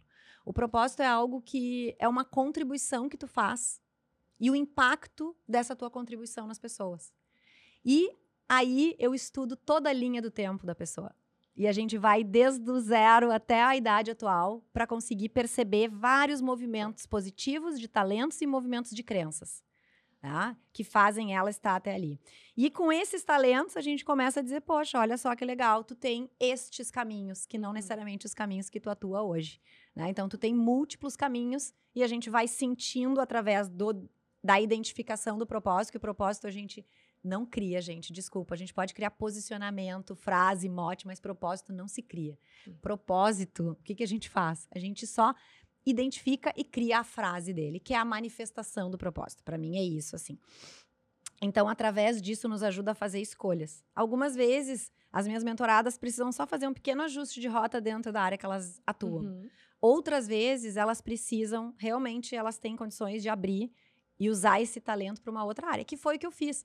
Esse talento de arquitetura de informações que a pesquisa me trouxe, né? Então, de olhar milhões de dados uhum. e, e, categorizar, eu uso isso em workshops com os executivos das empresas, eu uso isso em workshop com o mercado consumidor final, eu uso isso quando eu na- com a mentorada, ela tá me falando e eu já tô desenhando. Eu abro lá um mural, um miro, e quando a gente termina a nossa sessão, ou no meio da sessão, eu só compartilho a tela e digo: olha aqui, ó. Nossa, olha aqui, eu não acredito, tô conseguindo. E aí, o visual, porque eu sou, também dou aula sobre visual thinking, né? Então, tenho design thinking, mas tenho visual thinking. O pensamento visual, ele nos ajuda a materializar, né? Aham. A dar vida para muitos pensamentos, enfim. Então, ele tem, um, tem- além disso, milhões de outras coisas. Então, a bússola de si é para aquelas pessoas que. ah, ou como eu, que estão aí nesse, nesse ciclo dos 42 aos 49, até os 50 anos, que a gente revisita muito os nossos valores. Ah, e às vezes a gente construiu já e está super feliz com a nossa jornada, mas a nossa jornada precisa de algo a mais Uhum. né, desse mais brilho no olho ainda para a gente seguir acordando todos os dias cedinho e fazendo as coisas que a gente faz. Ou então para as pessoas que estão perdidas. Tem gente que realmente está perdido, né? Às vezes estou perdido, eu quero sair da CLT, quero empreender. E tem a mentoria do Tire no Papel, que é justamente que pega tudo que eu aplico para as grandes empresas para ajudar empreendedoras e empresárias a colocarem seus produtos no mercado ou entrarem em novos Uhum. mercados. Aí sim é desenhar produto, desenhar posicionamento e fazer a coisa acontecer. Então, tem várias mentoras que já passaram por mim, que estão com as suas mentorias lançadas, tem empresárias que estão ajustando rota aí dentro do negócio. Então, foi um pouco assim, eh, o meu chamado hoje, ele, além de empresas, ele está com pessoas. E eu costumo dizer o quê? Eu trabalho com movimento estratégico de vida e de negócios. Eu acho que é isso, assim, a vida são movimentos. E se tu me permitir falar, assim, porque eu acho que... Aí, oi, olha, eu tô dele botar... Não, não posso estragar meus presentes aqui. Não, por favor. O Kundalini Yoga me trouxe uma visão mais ampliada dos ciclos. E era muito o que eu queria te Olha, falar, porque normalmente a gente sempre vê aqui, o pessoal vem aí falar, ah, teve um menino que falou do hobby. Pode roubar.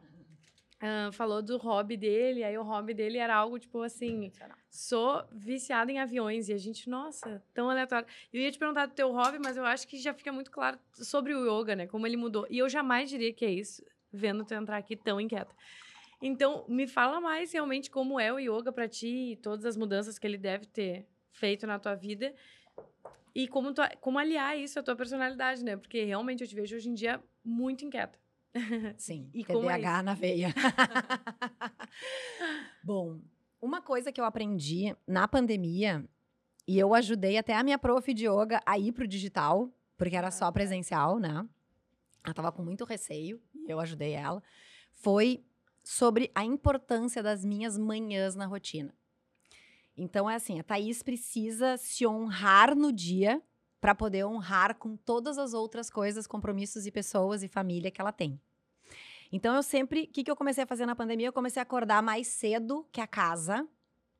E aí eu pegava um caderninho e trabalhava escrita. Então todo o meu sentimento daquele momento eu escrevia. Então eu escrevia até poesias, escrevia um monte de coisa Uhum. tá? Aquele momento acontecia. E eu fazia minhas aulas de yoga depois. E aí os guris acordavam. Então a gente tava lá em Canela, casa sozinha.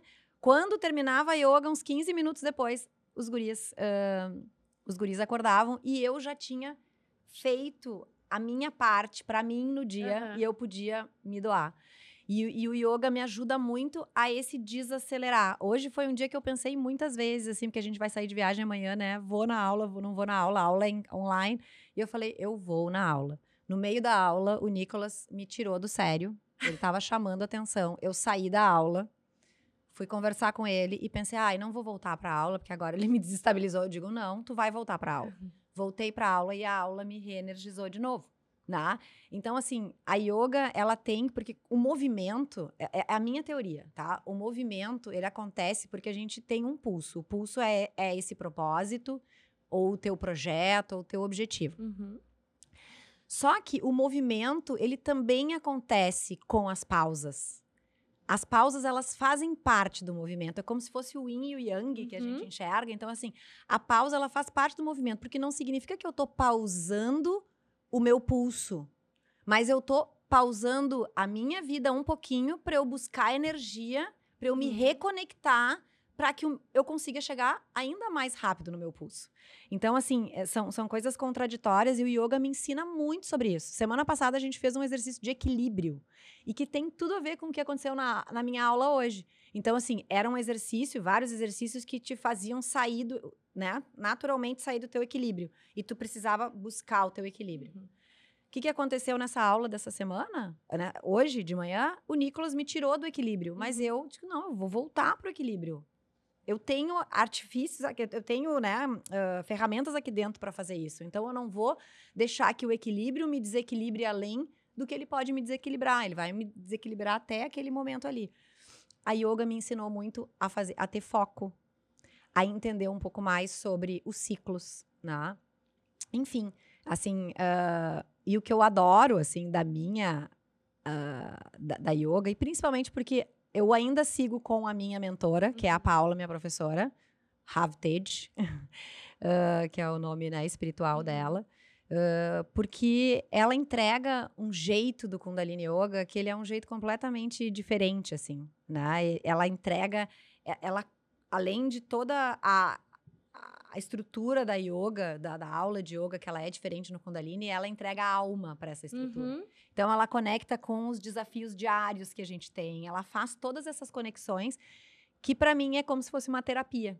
E depois de muitas aulas, eu pego um papel e uma caneta e segura, senhora, que vem muita ideia, muito insight, muito projeto a partir desses pequenos momentos de conexão. Sim, e até o Então- momento de parar e, e desoxigenar o cérebro, né? Até o momento de que às vezes a gente realmente a gente tá com muita coisa fazendo ao mesmo tempo. Então, às vezes eu até eu fecho a agenda. Ontem foi um, um dia que a gente fechou para falar sobre ideias.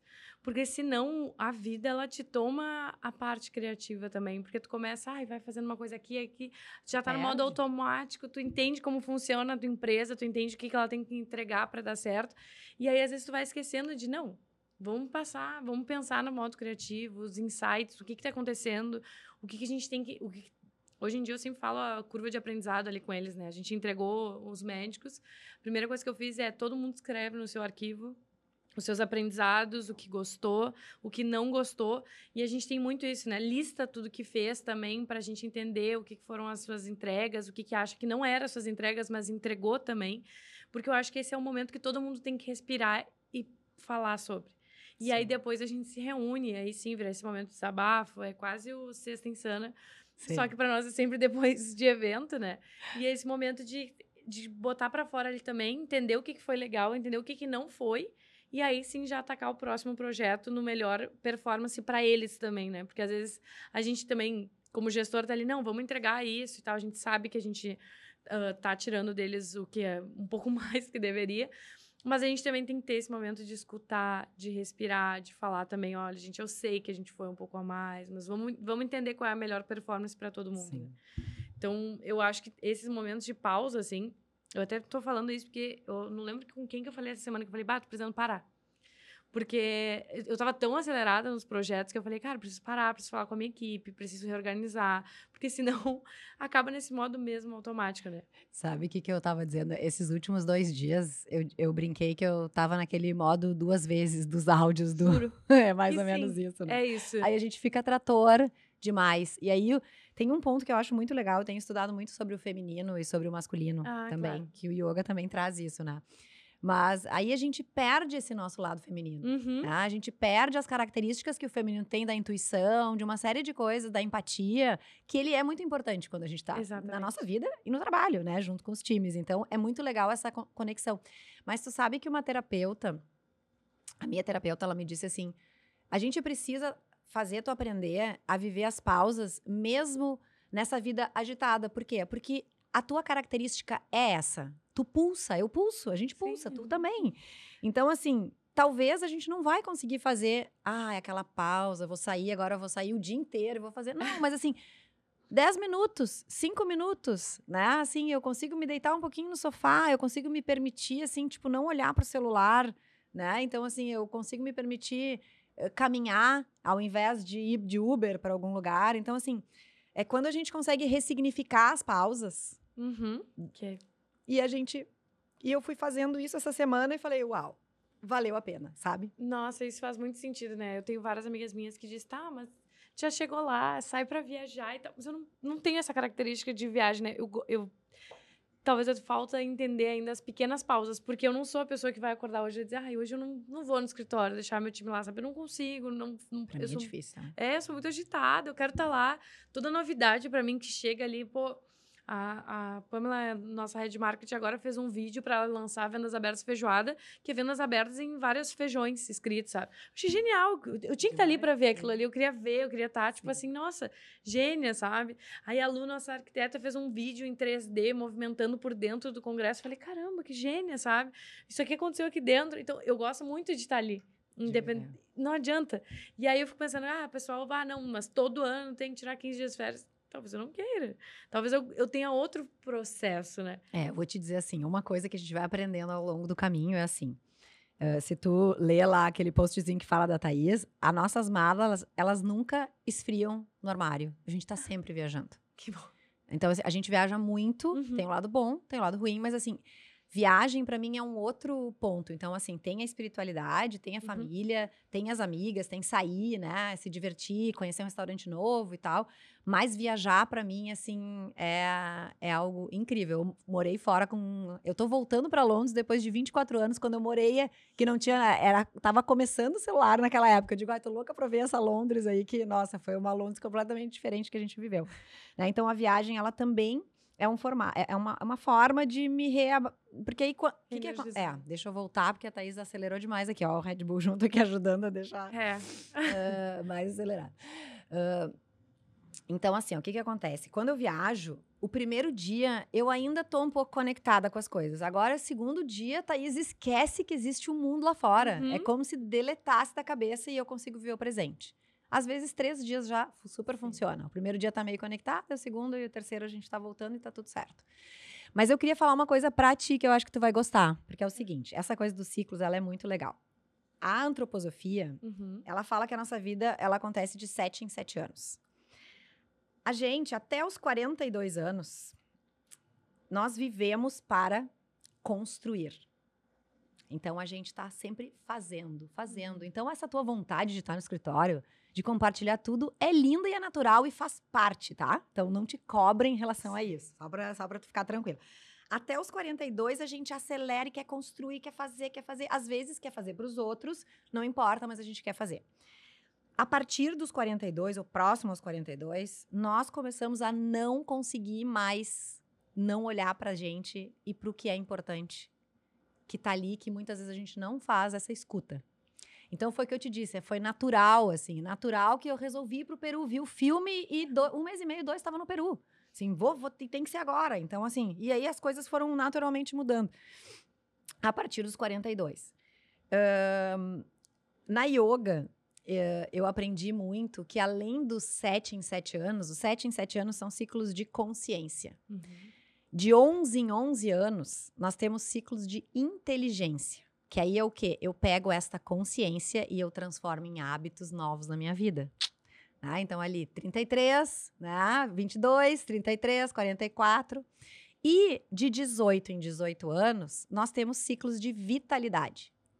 Então, o que, que acontece? Lá nos 36, a nossa vitalidade já não é mais a mesma dos 18 aos 36. E é por isso que a gente naturalmente passa a olhar para o que é mais importante. Porque eu, Uhum. eu, Thaís, não consigo virar noite mais como eu virava antes. Se eu virar uma noite, ah, tô acabada no outro dia, entende? Assim, é, tu não presto, não, né? Não, o Tico e o Teco não se batem. Então, assim, eu conseguia fazer isso com 26 anos. Uhum. Agora eu não consigo mais, né? Então, assim, é muito bonito. Só que quando tu coloca isso no visual, eu tenho um slide muito legal, que a gente vê, assim, tem épocas que os três ciclos estão tão próximos. Aham. Então, tu passa ali dos 33 aos 36, três ciclos.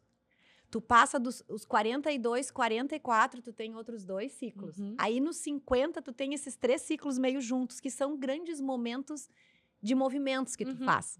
Tá? E é por isso, assim, que cada vez mais eu fico mais feliz em ver que eu também tô vivendo esses movimentos e tô podendo ajudar outras pessoas nos seus movimentos, Uhum. sejam no, no âmbito do negócio delas, ou seja no âmbito pessoal. Não. Sim, perfeito, perfeito. Bom, eu não sei se. Bom, essa das fases ela me, me matou agora. Mas eu tinha ouvido falar, acho que até o. Acho que foi num podcast do João J com a Bianca Andrade, Boca Rosa. Ele comenta com ela também, ele pergunta a idade dela e fala, ah, só para te dizer desses movimentos. Então, eu acho isso fantástico também. E eu acho que é muito isso em essência, né? Hoje em dia eu até brinco, né? Meus sócios são mais velhos que eu. E aí, tipo assim, cara, tá, se virar, tiver que virar à noite, eu viro, tipo, tranquilamente, sabe? Porque eu tô nessa energia de. E parece realmente algo natural, né? Quando eu me deparo, eu já tô assim, cara, tá, virei três noites. Às vezes eu faço montagem que eu nem precisava estar lá. Às vezes eu faço montagem, desmontagem, eu vou na festa, aí saio com os artistas, faço after. E depois eu penso, meu Deus, sabe o que, que foi isso? E eles, eu, tipo assim, tá, e aí? e eu aqui, né? Tipo assim, vamos em frente, né? Segue. Então, mas eu acho que é muito isso mesmo, assim, parece muito em essência. E, e eu acho que uma dica só, assim, não, não só para ti, mas para todo mundo, porque vale para mim também, né? Eu acho que a mentoria tem uma coisa muito linda, porque quando a gente está mentorando, de alguma forma, nós também estamos reforçando para nós mesmos o que é importante, né? Uh, às vezes, em, por exemplo, tu que tem os, os eventos que são intensos, deixar uma pequena pausa no pós-evento. Uhum. Que é o que normalmente a gente não faz, né? Assim, ai, deixa então eu vou dormir até um pouco mais tarde naquele dia seguinte, porque eu sei que eu vou acompanhar, que eu vou fazer, que eu vou até a hora que for, e eu vou começar só de tarde, né? Então assim, dá criar esses pequenos respiros em momentos da agenda que tu já sabe que eles vão ser intensos para ti. Uhum. Né? Então, acho que esse é, um, esse é um ponto que eu venho cuidando na minha agenda também. Para, uhum. senão aí a gente perde a energia e vai, porque eu já tô lá, né? Já passei dos meus na segunda, estou indo para o segundo, terceiro ciclo de vitalidade. É isso aí. É, é perfeito. Uh, se hoje, assim, tu visse a Thaís lá nos seus 25 anos, tu tem uma dica direta, assim, para ela que tu falaria, assim, ah, qual era o teu caminho? Ou, enfim, se a, se a Thaís fosse tua mentorada? Se a Thaís fosse a minha mentorada, que legal essa ideia, adorei. Se a Thaís fosse a minha mentorada, o que, que eu diria? Uh, eu diria para ela seguir a intuição, né? seguir ouvindo essa intuição, uh, que eu acho que é algo muito importante. Seguir olhando esse propósito já, que para mim era claro já desde de sempre.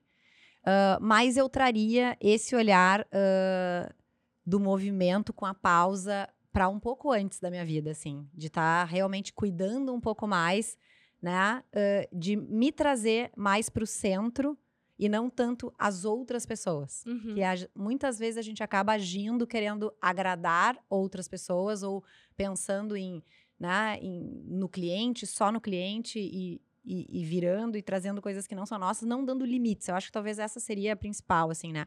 Quais são os limites importantes que tu precisa dar para cada momento da tua vida, para que essa tua intuição possa acontecer mais forte e que tu consiga transformar isso em resultados. Eu acho que limite é um, é um termo muito bom para a gente uh, falar, assim, eu, enfim, vou ter que falar, mas eu a, acho que os limites que eu ando aprendendo a dispor e, enfim, a fazer as pessoas executarem com o meu limite é uma das grandes viradas que eu tenho nesse momento para entender aonde que aquilo me fere e aquilo não me fere, né? Mas eu queria ouvir de ti também com, qual foi esse momento que tu notou, ah, não, isso está ferindo o meu limite. Porque realmente a gente eh, tem muito isso, às vezes chega um cliente, aí tu acaba se dedicando muito mais que deve. Qual é o teu limite, assim, como é que tu descobriu e como é que tu conseguiu fazer a roda continuar girando, mas aí de acordo com o teu limite? Eu adoraria ter uma fórmula para responder, ou talvez um chip para plugar, sabe? Hoje em dia na tecnologia que nós temos. Uh, mas para mim uh, é a questão da consciência uh, e não se cobrar pela perfeição, porque assim, ó, o que que acontece? Essa semana mesmo, anteontem, se vocês forem olhar hoje, se, não, hoje não, não, enfim, né, não vai rolar. Vamos de novo, rewind. enfim, ontem ou anteontem, eu acabei postando uh, justamente sobre um momento que eu falei, cara, né, passei do limite comigo, facilitei para todo mundo e me ferrei, uhum. né? Mas eu acho que é essa consciência que a gente tem de enxergar assim, opa, passei do limite aqui. Então, o que, que eu vou fazer a partir de agora em relação a isso? Que a gente não fira, né? Então, assim, tem uma, um bom senso que, que a gente precisa ter. Mas, ao mesmo tempo, é como esse equilíbrio e desequilíbrio que eu te falei antes, né? Então, assim, ok, errei. Agora, então, como é que eu vou olhar para minha agenda? O que, que eu vou dizer não? Ou o que, que para mim é importante? Uh, para conseguir uh, ter esse discernimento de dizer não no momento certo, principalmente para gente que é muito, né, que tem essa multiplicidade, uh, que tem um perfil que, que se adapta bem em várias situações. É natural a gente se enxergar em tudo aquilo, mas a gente não tem braço para tudo aquilo, né? Outro ponto que é muito importante para dar limite é reforçar o teu objetivo. E isso uma dica muito prática para agenda. Muitas vezes a nossa agenda tá ali cheia de compromissos, mas se tu for olhar quais daqueles compromissos que tu colocou na tua agenda que eles vão te ajudar a chegar no teu resultado, no resultado que tu precisa para aquela semana ou que tu tá construindo daqui para frente. Quando a gente passa a olhar para os resultados ou para o objetivo que nós temos e reforçamos esse pulso que eu chamei ali, né, propósito, objetivo, que são coisas diferentes, mas que a gente tenha esse pulso muito claro, fica muito mais fácil né? que a gente consiga saber dizer os nãos. Então, quando a gente sabe quem nós somos, o que nós queremos, para onde nós estamos indo, naquele momento. Ah, Thaís, pois é, mas assim, uh, a gente não sabe disso o tempo inteiro. Não, não sabe. Mas se tu não consegue construir, por exemplo, várias vezes nas mentorias eu digo, ah, as, elas me dizem, ah, eu não consigo pensar para o ano que vem. Então vamos pensar de agora para daqui três meses? Como é que a gente vai construir esses teus três meses? A partir de tudo que a gente aprendeu de ti, como é que a gente vai fazer esses três meses? E aí a gente faz em pequenas metas, né? E isso ajuda a poder dizer não, a poder se posicionar frente às pessoas, né? E poder dizer, não vou poder te ajudar agora. E poder delegar, né? Porque eu acho que tudo isso, quando a gente fala para a liderança, é assim, isso significa delegar, né? Dar limites uhum. significa também delegar. Deixar as pessoas fazerem por ti e tu acompanhar só para ver os resultados. É, não, achei fantástico. A gente já passou de uma hora aqui. Tá. Eu não sei se tu quer abordar mais alguma pauta, eu, para mim, isso aqui é uma mentoria pura. Eu sempre falo isso, inclusive, do podcast, né? Para mim, esse momento é um momento de consultoria. A gente vive aqui trazendo pessoas que são incríveis. Então, eu, eu te acompanho já faz algum tempo. Então, eu realmente acho incrível a tua história. Muito mais legal saber da tua história aqui. Muito legal saber também como isso te acompanha desde o início do, da tua trajetória também. Então, eu queria te agradecer por ter vindo aqui. E te agradecer por ser tão aberta também, falando de, de desses assuntos e trazer tanto esse ponto de ser um eterno aprendiz, né? Eu acho que hoje em dia todo mundo busca a fórmula mágica de tudo. Eu quero uma pílula rápida de respostas, mas e, e aí quando eu tenho a resposta, eu tenho e é isso. Então eu acho fantástico te ver hoje ser um case de sucesso, mas ser tão maleável a aprender coisas novas. Eu acho isso incrível, assim. Eu adoro te acompanhar exatamente por isso, assim, por saber que tu vive no movimento e esse movimento teu, ele é tão, ah, vou construindo todos os dias. Eu acho isso, isso fantástico. É, e se eu puder só deixar um, um, recado final, assim, o recado que eu, que eu deixo é uh, dê espaço na tua vida para construir os teus próximos movimentos. Né? Então, assim, na vida a gente tem a gestação de uma ideia, temos o nascimento dessa ideia, temos o surfar a onda dessa ideia e temos, né, quando aquela ideia ou aquele momento ele já está ele já tá caindo. Só que ao invés de tu esperar a tua vida cair, tu ser surpreendida por uma demissão ou ser surpreendida por algum fim que tu não esperava, é tu realmente pensar qual é o pulso importante que tu tem e como que tu pode estar tá melhorando como pessoa e o, qual é o teu próximo, o teu próximo projeto, a tua próxima ideia para tu estar tá construindo isso de uma forma mais leve, respeitando mais o teu tempo, uhum. sem aquela pressão que muitas vezes acontece assim, cara, fui demitido agora, preciso fazer dinheiro mês que vem. E aí? Sim, aí às vezes aí não tem fórmula mágica. Exatamente. Né? Aí planejamento não existe, né? Por último, então, a gente vive aqui, e aí vai combinar muito contigo, né? De sempre ter uma pergunta inquieta, né? Ai, ai. E aí, comparando com a Caderote, Inacreditavelmente, parece que tu me respondeu todas as perguntas, inclusive para mim. Mas eu queria saber, assim, eu já sei, sempre soube, né, que eu sou inquieta e com certeza tu também, mas eu queria dizer, ah, eu estou me identificando como uma pessoa inquieta. Para onde vou agora? Porque eu tive muita dificuldade de me encontrar. Eu me encontrei num lugar e lugar eu acho que não é um escritório, e sim são as pessoas que hoje em dia trabalham comigo que entendem o meu movimento inquieto, porque também são. Então, o, o que, que tu diria assim para alguém, ah, para onde eu vou agora? Porque a gente sabe que não se encontrar é a primeira coisa que acontece, né? Sim.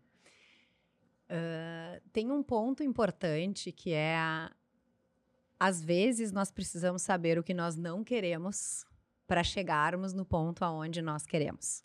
Né? Então, uh, tu só consegue perceber que o teu lugar é aqui agora porque tu já estiveste em lugares que tu percebeu que tu não cabia, né? E que a tua inquietude incomodava, né? E que tu não te sentia bem, né? Então, a vida, de novo, para mim, ela é movimento.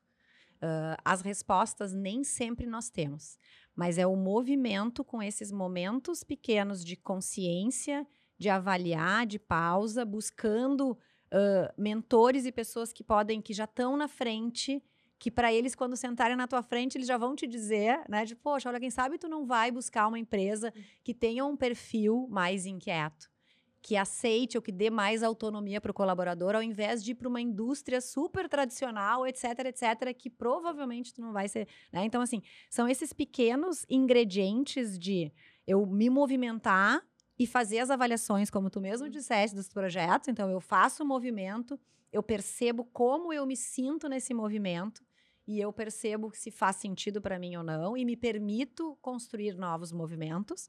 Busco pessoas que me ajudem a enxergar, né, uh, além do que eu consigo enxergar, uh, e vou fazendo e vou e vou construindo isso através também desse teu autoconhecimento, seja o autoconhecimento como pessoa. Eu, eh, esses dias se falou no inner skill, que eu achei o máximo, assim, que é isso, assim, as tuas habilidades, tuas capacidades, mas também te experimentando em outros, um, em outros setores, né, em outras áreas, para tu conseguir perceber. E eu, Thaís, tenho uma facilidade muito grande de trazer isso para o visual, né? Para uhum. mim, quanto mais para o visual nós trazemos, mais fácil fica da gente conseguir entender e cair a ficha, assim. Então, quando as mentoradas fazem o processo lá de se olhar através dos, dos templates, dos canvas que eu monto, elas dizem, uau, eu não me dava conta disso, né? uhum. né? Então, o escrever, o trazer para o papel, te ajuda também nessa consciência. Achei perfeito.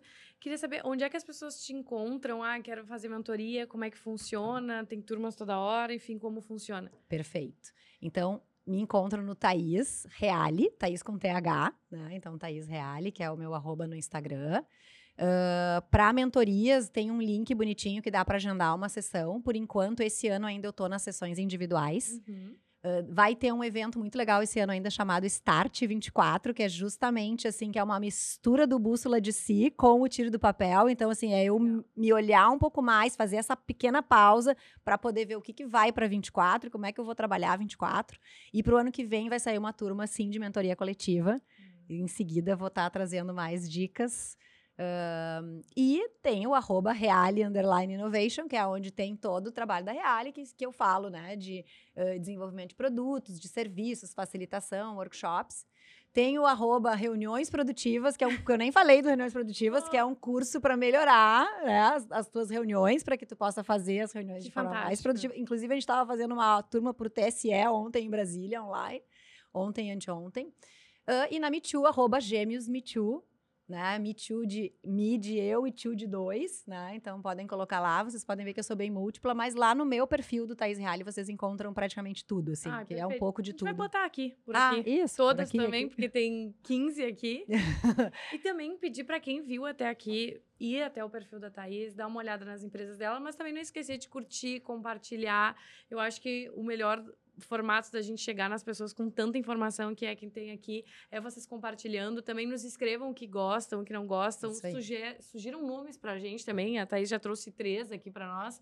Então, e nos acompanhem aí, que logo mais já vai estar no ar este episódio que tá incrível. Ah, e é isso, gente. Um beijo. Muito bem, um beijo. Obrigadão. Eu quero, agradeço muito aí a oportunidade de estar contando um pouquinho mais de mim aqui para ti e para vocês.